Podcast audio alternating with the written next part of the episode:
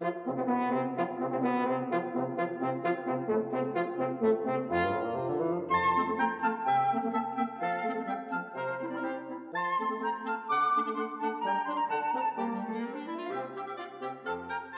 多少少，大家心里应该都有点发财梦。就算没有真的想要大致富，但是可能也在日常中想过，我要是有一大笔钱之后，我能干嘛？最近不是有一个威力彩，好像也是到十几亿嘛，大家又在开始买了。我今天录音的时间是二月中啊，也就在这段时间，刚好又有一个累积蛮大的没有中奖的威力彩，大家又开始摩拳擦掌，希望自己是那个幸运儿。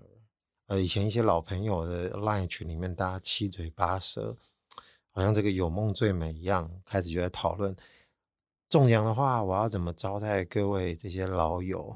有人说出国旅游，有人想要见见，有人想要去稍微微整一下，但前提你一定要中奖啊！哦，我们会这么慷慨，主要是因为这个钱不是因为自己赚来的嘛，是意外来一笔横财的时候，大家一起乐一下。当然不是全部都是分散给你认识的亲朋好友，你可能就是试出一点点，你觉得还算人情上大家都尝到点甜头的扩大，剩下就是自己好好的过自己的日子。但讲这些都是虚的嘛，因为没中，你怎么知道呢？除了这个梦之外，平常可能大家还是会想到很多致富的方式。我用什么方式可以比较快速的赚到钱？那今天网络上的芳玲就来跟大家讲讲关于财富杠杆应该怎么致富。才怪了！我怎么可能跟你讲这个？如果在听我节目就知道我不不做这一套的。但我刚刚说了两个字，就是杠杆。因为我们大家都知道，这个平常杠杆是指这个物理现象啊。杠杆原理两个字听不懂，跷跷板总听得懂吧？我们都需要有个支点嘛。接下来会有一根长长的杆子，两边都各施以不同的重量。我们都知道，如果说体重比较轻的人呢，他要坐的比较后面一点。重的人呢，稍微要往中心坐一点，这样大家互相翘来翘去的时候比较能够平衡嘛。否则，如果让最重的人坐在最末端，那可能他就很难把这个东西抬起来，就没有办法翘来翘去了。但这个物理应该不用解释啊，因为讲到杠杆，应该大部分人都应该知道到底在指什么东西。也就是说，哎，用最少的资源，可能是时间，要不然就是你最少的金钱，去换取最大效益嘛。所以我们平常讲，那财富杠杆，财富杠杆。大部分无非指的就是投资啊，要不然就是在你有限的时空里面能够赚取最大的金钱。但事实上，它都只不过是一个结果论的现象。比方，我们常常在讲一些有钱人的财富杠杆，它不见得是一个名人。比方说，我一个演讲非常珍贵，我出场讲一句话，这个价码就比别人高很多。这个可能跟那个一般杠杆还算能够理解的哦。那如果你是大企业的老板，那你可能就不是这样子一个逻辑了。比方说，下面有很多小蜜蜂在帮你工作，你一天一样二十四小时，但是乘以下面多少员工，他们每个人的二十四小时，如果你一千个的话，那就是二十四乘以一千，这样子的时间下沉之外，大家都替你工作，可能赚取的利益就是非常多倍嘛，可能就不会是你一个人是一个小蜜蜂能够赚取的钱。某个程度上听起来好像有点像杠杆，但它好像在脑海里面听起来这个图示又更像另外一种东西。但我觉得这个都不用去细究，因为。怎么说，可能都有各有各的道理。某个程度上，也就是在一个很小的一端跟一个非常大的效应一端，都会有一个很不同的效果。那如果如刚刚说完这句话的定义，我今天要讲的是这个嘛？我为什么讲这个啊？是因为前几天大家在讲一些发财梦，所以在说我们这个杠杆是什么吗？当然不是哦，是比这个更 鸡毛蒜皮的事。所以我今天要讲的是无用杠杆，要不然就是。超烦的，让人烦死的杠杆，要不然就是就阿杂的杠杆。这是什么阿杂呢？我来讲一个实际的生活小例子。前几天我因为那个隐形眼镜掉了一只，真的是很烦。就是为什么会掉一只？永远都是掉某只眼，我受不了了，只好再去整副重配。配完了又掉啊！这次掉的时间太短了，跟上次整副重配时间很近，所以我这次就觉得不想再花那么多钱，配一只就好了，因为度数应该不会差太多。就这是一曲线啊！有去配过隐形眼镜的人都知道，现在年轻人都叫隐眼啊，我们就叫它隐眼哈。这个眼镜行商家通常都会送你一罐到两罐的那个药水，啊都是小墨数的，就当做意思意思一下嘛，就是你可以稍微用一下。你买了隐形眼镜就算是一个 service。我才突然想起来说，哦，前不久前我也才收到，因为我刚不是在说没多久之前才配了一副嘛，所以那个其实我没有用，我就留着到现在说，我现在积存了蛮多小瓶装的这个隐形眼镜药水，啊，就存放在柜子里面，我刚刚就感觉，因为你平常不会用小罐的。你要么就是买大罐嘛，屈臣氏买各种品牌的，一次就是好几百毛那种东西，这个用个送。你不可能放一个小罐的东西放在你的浴室的台面上面，马上就用完了，非常不符合经济效益。所以不同的人可能就不同的对付方式。有些人可能想说，我赶紧用，就管它这个罐子是大还是小，我赶快把它用光就算了。但是有些人可能会比较偏向我这种习惯，不知怎么的，我就先把它放着，我就会先用大罐的。就算现在我没大罐的，我会去买，然后这个小的我就先放着。然后说什么时候用啊？你之所以会留下来，一定就是有更适合使用它的前提跟场景嘛。你肯定就是旅行，比方说你去旅游或者是出差的旅行，这两种都有可能。你不可能带着大罐的药水跟着你走。那你想说，哎，那难道你不带日抛？日抛也可以，但是这就是杠杆跟枷锁的开始。你是不是不拿白不拿？你已经拿了。你要用，如果你又不吃我刚刚说的第一种 type，你不会马上拿来用的时候，那只能适当的等待一个时机去使用它。前几天我看的那一罐的东西，你知道我脑袋马上想的是什么吗？哎，接下来要去哪里旅游了？我说我靠，这个进度也拉得太快了吧？只因为这个小东西适合那个场景，然后你开始就准备组织要旅游了。安娜姐跟我请假两个礼拜之后就跑出去玩了呢。然后说：“啊，你最近怎么会想要去台南还是去高雄？因为我住台北啊。”我说：“啊，因为那个隐形眼镜药水啊要用。”然后朋友说：“靠北哦，你是为什么？旁人一定没有办法理解的嘛。说你这个隐眼药水的前提会不会有点太牵强啊？我今天拿到一罐免费的隐形眼镜药水，我不知道怎么办，因为我平常在家里不会用那么小墨数的东西。”所以我就规划了一趟旅行，只是为了要让这个东西能够被使用上。那你到底是 要为了旅游，还是要用那个东西？他说：“你脑子有没有问题啊？”但是我跟你讲，你不要说大家现在在看旁人，觉得这景象就白了呢。我们想想，我们自己是不是平常偶尔就是会有这种杠杆行为？我那个年代的小学有一篇国语的课文，那一篇好像叫做《一束鲜花》。他那个一束鲜花是在讲什么？就是讲一个原本有点邋遢的人，就是不修边幅又脏乱这样子。然后因为某一天偶然的收到一束鲜花，他就改变了整个居家环境的故事。你当然小时候听会觉得说，烂呐，你怎么可能会因为这个东西去改变所有的一切？但是你在读课文的时候会觉得，哎，这一切都可以，因为毕竟有点像是一个寓言故事。我相信现在在听的人应该很多人不是我那个年代了，所以可能稍微要讲一下这个内文到底是什么鬼。反正他就觉得这个花的颜色很洁白，然后就深意盎然。然后拿了之后就觉得啊，是不是应该要放在一个花瓶里嘛？在家里还想说啊，有有有有一个已经很久没用的花瓶了，然后觉得这花瓶羞辣撒吧，所以他就把它冲洗干净之后灌水，就把这个花放进去。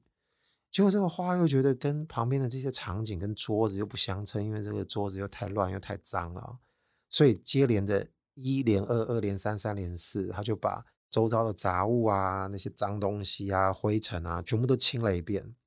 然后室内清完之后，又觉得室外呢，他们家的庭院呢杂草丛生，又觉得这一切东西也不搭嘎，然后就彻底清理了四周。清理完，他突然经过这个镜子，他发现啊，生自己。自己跟这个地方都不配，所以他就换了衣服，洗了个澡。反正最后的结局就是告诉你，一束洁白的鲜花呢，让他整个人跟他的周遭环境都更新、更美化了。这是他当初意想不到。我刚刚不说是听到就觉得烂呐，怎么可能？当然了，有些人他们不大可能会被这东西撬动得了，但你也能理解。它是有可能存在的，只不过是在每个撬动的环节上面，是不是都密接的挺好的？至少在我看来，你不要说真实生活中这个事情是有点胡乱，但是他在推演的这个每个层次上面，他不是马上给你跳到最后面。比方说，一束鲜花放到家里，然后哎，怎么不是很搭嘎？然后下一幕就噔，突然整个家焕然一新。但这有点像喜剧，他帮你编织的是一个层次一个层次的，比方说先搞花瓶，花瓶搞完花瓶的桌子，再从周边，然后干嘛又回到自己。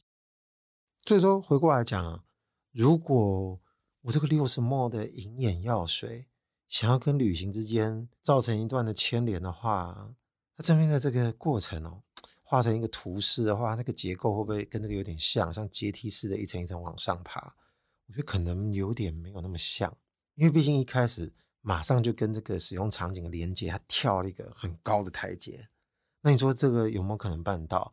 看是不是你就有在想，这是不是有可能？你大家本能就在想这件事情，你根本无处本能不想玩杠杆。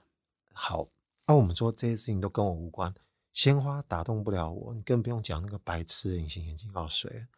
你总喜欢过人吧？你谈过恋爱对不对？你知道什么叫平常心？平常心就是。你没有在谈恋爱的时候叫平常心，这样说有点偏颇，但你应该也能理解为什么会这么说。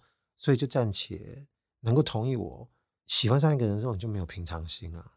这初期，你要是有一个心仪的对象，随便讲个什么，你可能就为了他赴汤蹈火，在所不辞。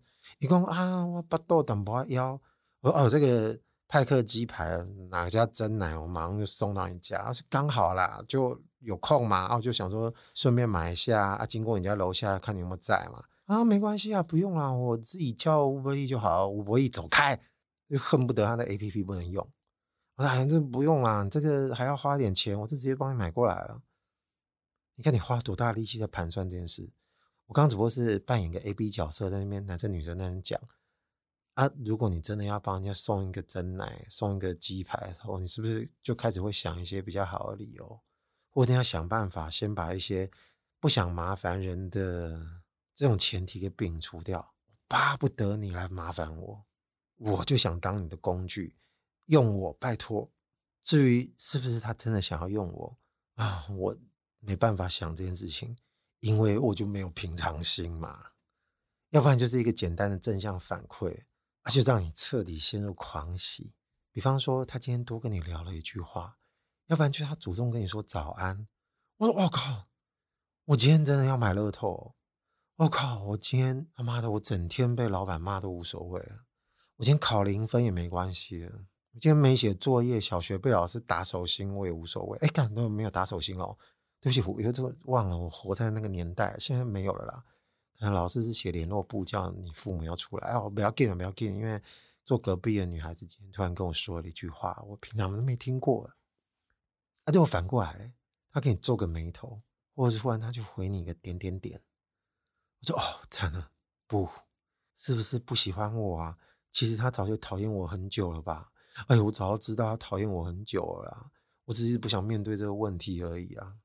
然后一到傍晚的时候，突然他给你一个笑脸，嘿嘿，然后你就啊啊没有了，我之前太傻了啦，看看看这个有希望有希望，然后你就一直在那边啾嘣啾嘣。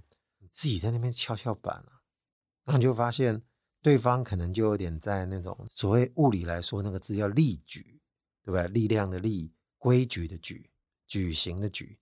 这个力矩上面，它是在一个比较远的那一端，它轻轻的稍微跳一下或怎样，你这边就弄个参西，你就是坐在那个力矩很短的那一段，奋力的想要把它撬动，就说哎，用力呀，就起来一点点哎。那随着年龄的增长哦，你可能慢慢才会发现，跟这杆子是可以调整的。那怎么调整？就是那个支点，如果慢慢往中间移动的时候，情势可能就会改变了。但当然啦，前提是两个人都得要愿意坐在那个跷板上。跷板上不坐就走开了，那你也不用在那边一个人干耗，感觉在那边空欢喜。先不扯那么多。那我们要不要平常心来看待？有一个人因为隐形眼镜药水决定策划一个长途的旅行。今天如果没有疫情的阻挠，会不会这瓶隐形眼镜药水会把我带去日本、韩国，甚至去欧洲啊？然后说欧洲有点难哦。哦，为什么？因为六十 ml，你可能用个几天，你的欧洲旅行结束之前，他就先用完啊。那北哈，你还真的在盘算这件事情啊？我说对啊，要不然呢？因为你去外面又要再买一罐小的，就回来又没用完，就难油呢。好了，讲这些东西都是像中乐透一样，在预测这个将来有可能会发生的事情。我们还是想办法要把这个路径找出来啊。刚刚不是说这种脑海中的图示，它不是阶梯式，它是一直跳得很远。那你到底是要靠什么东西跳那么高啊？因为平常我们这种念头很容易就被理性的我们克服嘛，就说：“哎，卖气笑。”反过来讲，什么时候情况下我们会没有抵抗力？就那个杆子会架上去。我跟你说，这就是那个电影全面启动在干的事情。在某个程度上，就有点要催眠自己，催眠当事人。更容易讲，就是我们平常会用一种比较有点偏颇的字眼，就像比如说，你要有点自欺，告诉自己这件事情是可以的。我们平常在看《Inception》这部电影，就是全面启动的时候，我们常常都是专注在那个多层次的梦境嘛，那些逻辑原理，在着迷在那个一层跟一层之间的关系，时空之间的比例，一个放大，一个缩小，对不对？一个在这个梦境的时间单位是多少？另外一层梦境的时间单位差了几倍？还有，因为你想要去改变梦境的场景啊、防卫机制啊、里面的人啊、里面的这些看出来的奇观跟这种冒险的精神，还有主人公长期以来这种营造在他心头这种悲伤的往事，所以会一直在形成一个具象的角色，让他在梦境里面穿梭的时候，造成一个潜在的威胁。反正这些元素都是平常我们能够享受当做一个娱乐的刺激点，就很多个，所以好像就有点忘了说，这整个故事的主轴不就是要说服一个企业巨子想要放弃他现在手头上继承下来的企业，要卖给别人吗？因为渡边谦那个角色不就是，哎干，我忘了，我是在剧透，可是到这个点上没什么人看过的人，哎，不大可能吧？啊，如果。你永远堵了，你被我剧透，那你赶快去看吧，先不要听好。总之，我要继续讲下去。那渡边谦就是为了要收购那个企业，所以他想办法要让那个企业的第二代能够打从心里认同，觉得他要把他们整个集团卖掉。那你说，我们一般从理性的方向去驱动都没有用啊。比方说，评估可能会亏损，或者是这接下来应该怎么去做，你会愿意去？放手一个企业集团，有可能他需要理性的评估，没有错。但当这些东西都说服不了把持的人的时候，那你可能还要从更感性的面去驱动他。那这个就是电影里面他们一开始故事要发生的背景条件嘛。我今天在讲那个杠杆，反而是专注在这个地方，因为在电影里面很自然就把它当做是一个基础，你不用再去里面探讨，因为他要讲的是主人公那方面的事情，剩下这个。配角他在演这个要卖企业，他会警觉在梦境里面是不是有人想尝试的让他被催眠，这些东西都当做只不过是一个背景提供的条件嘛。但一部出色的电影，它不可能只顾这一部分。如果在刚刚这个基础上面的合理性容易被你感觉到不是很真实，或者是觉得这个东西凶悍，那你就不会觉得这部电影有多好，因为它在很多一些基础结构的层面上面，它经得起分析嘛。那大家都知道，全面启动应该算是符合这样子的水准的电影哦。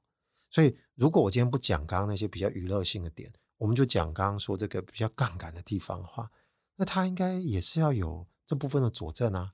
尤其在整个电影从前到后上演的种种环节，都是为了要服务这个逻辑嘛。那你就会看到，哎呦，这个企业巨子呢，他可能之前就已经受过训练了。那他们进入这个梦中，用这个连接器想把他的脑跟大家接在一起的时候，发现呢，想要突破他这个梦境里面，成为一个虚拟的角色，在他梦境里面穿梭，受到了一些阻碍。因为他们在那个电影的世界里面呢，知道有一个前提，就是人在不知情情况下，你可能会被人家受控、催眠，且甚至进入你的梦境，让你以为你现在梦的都是自己的世界。事实上，你一梦醒之后，这些人都撤场了，你也不知道这件事情到底是真的还是假的。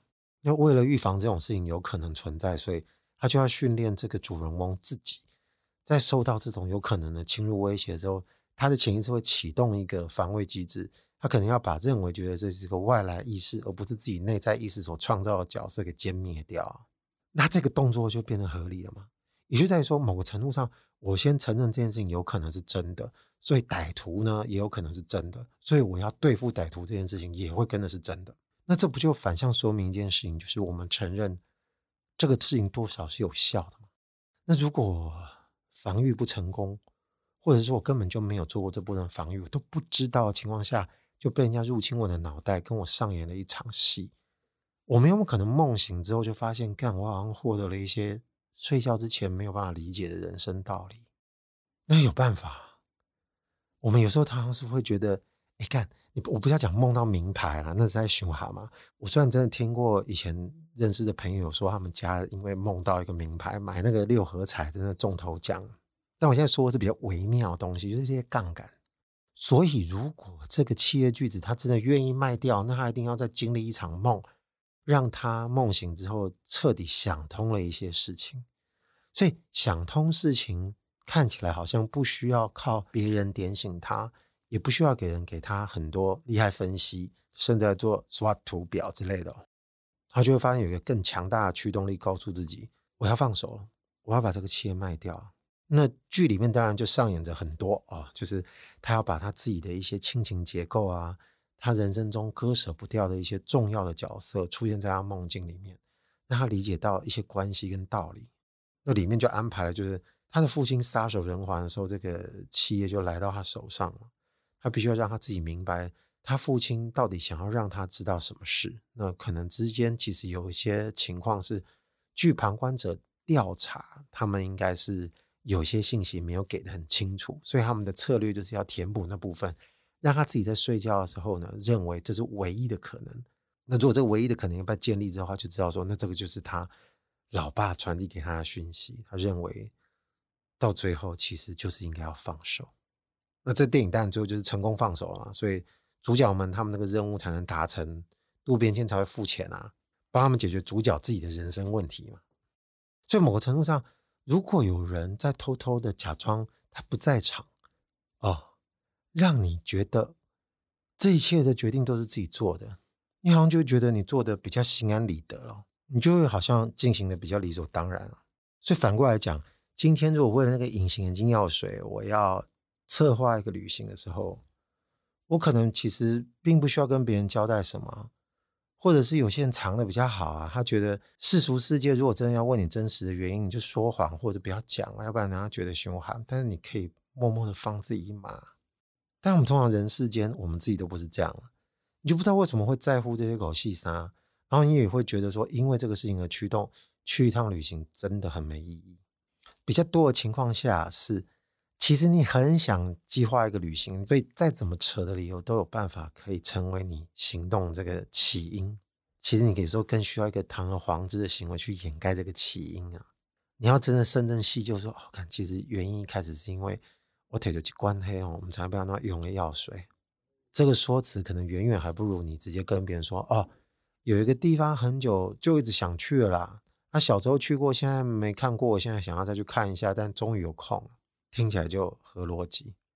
但我刚刚这样讲，是不是听的大家都会觉得有点奇怪？你现在在找理由，这个找理由的原因是跟真正能够驱动自己无关的哦。如果我今天本来就没有特别想要去玩。那我就不会找理由啊。